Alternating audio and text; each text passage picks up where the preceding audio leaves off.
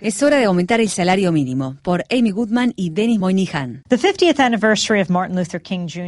En pocas semanas se cumple el 50 aniversario del histórico discurso Tengo un sueño, pronunciado por Martin Luther King Jr. en la marcha sobre Washington por el trabajo y la libertad del 28 de agosto de 1963. El 4 de abril de este año se cumplieron 45 años del asesinato de King.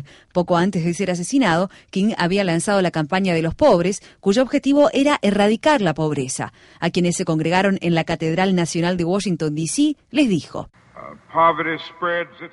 Al igual que un monstruoso pulpo, la pobreza extiende sus agobiantes y prensiles tentáculos sobre los pueblos y aldeas de todo nuestro mundo. Dos tercios de las personas del mundo se irán a dormir con hambre esta noche. Habitan viviendas precarias, están mal alimentados y pobremente vestidos. Lo he visto en América Latina, lo he visto en África y he visto esa pobreza en Asia.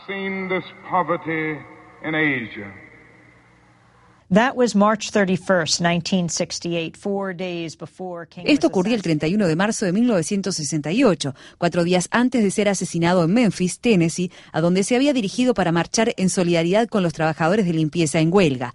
Ese año, el salario mínimo estaba en su pico histórico más alto en términos de poder adquisitivo real. Fue establecido por primera vez en 1938 por el presidente Franklin D. Roosevelt, que dijo, nuestro país, tan rico en recursos naturales y con una población tan capaz y trabajadora, debería ser capaz de idear formas y medios de garantizar a todos nuestros hombres y mujeres trabajadores un justo jornal por un justo día de trabajo. 45 años después de que King lanzara su campaña de los pobres, la pobreza alcanza nuevamente niveles críticos. Aquel importantísimo bastión contra la pobreza, el salario mínimo, es actualmente de 7,25 dólares por hora, resultado de un proyecto de ley promulgado por el presidente George W. Bush. El presidente Barack Obama Obama, tras ser electo por primera vez, prometió un salario mínimo de 9,50 dólares la hora para 2011. En su discurso del año 2013 sobre el Estado de la Unión, sin haber logrado alcanzar dicho objetivo, Obama expresó. Esta noche declaremos que en el país más rico de la Tierra ninguna persona que trabaje a tiempo completo debe vivir en la pobreza y aumentemos el salario mínimo federal a 9 dólares la hora. Deberíamos ser capaces de hacerlo. Esta simple medida incrementaría los ingresos de millones de familias trabajadoras. Podría marcar la diferencia entre ir a una tienda a comprar alimentos o tener que ir al banco de alimentos, entre pagar la renta o ser desalojado, entre vivir en una lucha para cubrir gastos o finalmente salir adelante. El defensor de los derechos de los consumidores, Ralph Nader, no se impresiona con la retórica del presidente. ¿Hubo alguna vez en la Casa Blanca mayor embaucador que Barack Obama? No movió un dedo desde que hizo esas declaraciones, hizo las promesas en la campaña de 2008 y luego no dijo nada durante cuatro años acerca de aumentar el salario mínimo. No ejerció presión alguna sobre el Congreso, ni siquiera permitió actuar a la gente de su propia Casa Blanca respecto a ese tema. Ralph Nader viene con un nuevo libro bajo el brazo, Told You So, en español, Te lo dije, en el que critica con dureza el gobierno de Obama en relación a una amplia gama de temas que van desde las concesiones que hace a los delincuentes que dirigen las grandes empresas hasta el trato que reciben los prisioneros de Guantánamo. Nuevamente, en relación al salario mínimo, Nader dice: La crueldad aquí es increíble. Somos un país avanzado del tercer mundo.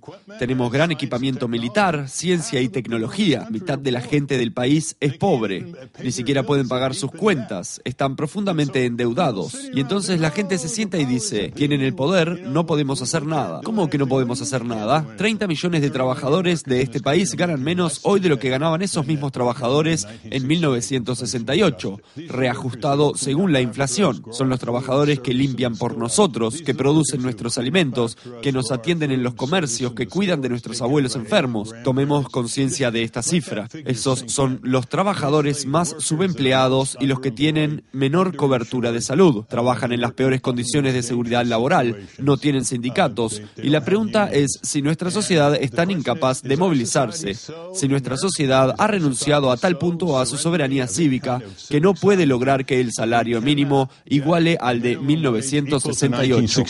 Ralph Nader, a four-time presidential candidate, is calling for people to issue a Nader, candidato presidencial en cuatro oportunidades, exhorta a la gente a que envíe citaciones a sus respectivos miembros del Congreso. Esto es lo que estamos intentando hacer. En agosto tiene lugar el receso mayor durante el cual los miembros del Congreso regresan a sus hogares, por lo que queremos que la gente adjunte entre 300 y 400 firmas a una citación emitida por personas de su lugar de procedencia en la que citen a los congresistas y a los senadores a comparecer en asambleas exclusivas de cada distrito electoral. Si quieren que 30 millones de personas lleguen a los 10.5 dólares la hora, lo que aproximadamente equipararía el salario de 1968, a pesar de que la productividad de hecho se ha duplicado desde aquel momento, ingresen al sitio web timeforarace.org y recuerden que si ni siquiera podemos hacer esto, difícilmente podamos hacer algo en este país. Y no es solamente Ralph Nader. La Clínica Internacional de Derechos Humanos de la Facultad de Derecho de la Universidad de Nueva York acaba de hacer público un nuevo estudio, Cambio en la alimentación, satisfacer el derecho a la alimentación en Estados Unidos. El informe indica que 50 millones de personas, lo que representa uno de cada seis estudiantes, viven con ingresos que no les permiten acceder a una alimentación adecuada. De ellos, casi 17 millones son niños. A pesar de ello, el Congreso avanza con el plan de debilitar el financiamiento de programas de seguridad alimentaria, como los bonos de alimentación. Las palabras pronunciadas por el doctor King en aquel discurso en la Catedral Nacional tienen validez en estos tiempos en que nos enfrentamos nuevamente a la crisis de la pobreza y el hambre. Esta es la oportunidad de Estados Unidos de acortar la brecha entre los que tienen y los que no. La pregunta es si Estados Unidos lo hará. No hay nada nuevo sobre la pobreza. Lo que es nuevo es que ahora tenemos las técnicas y los recursos para librarnos de la pobreza. La verdadera pregunta es si tenemos la voluntad.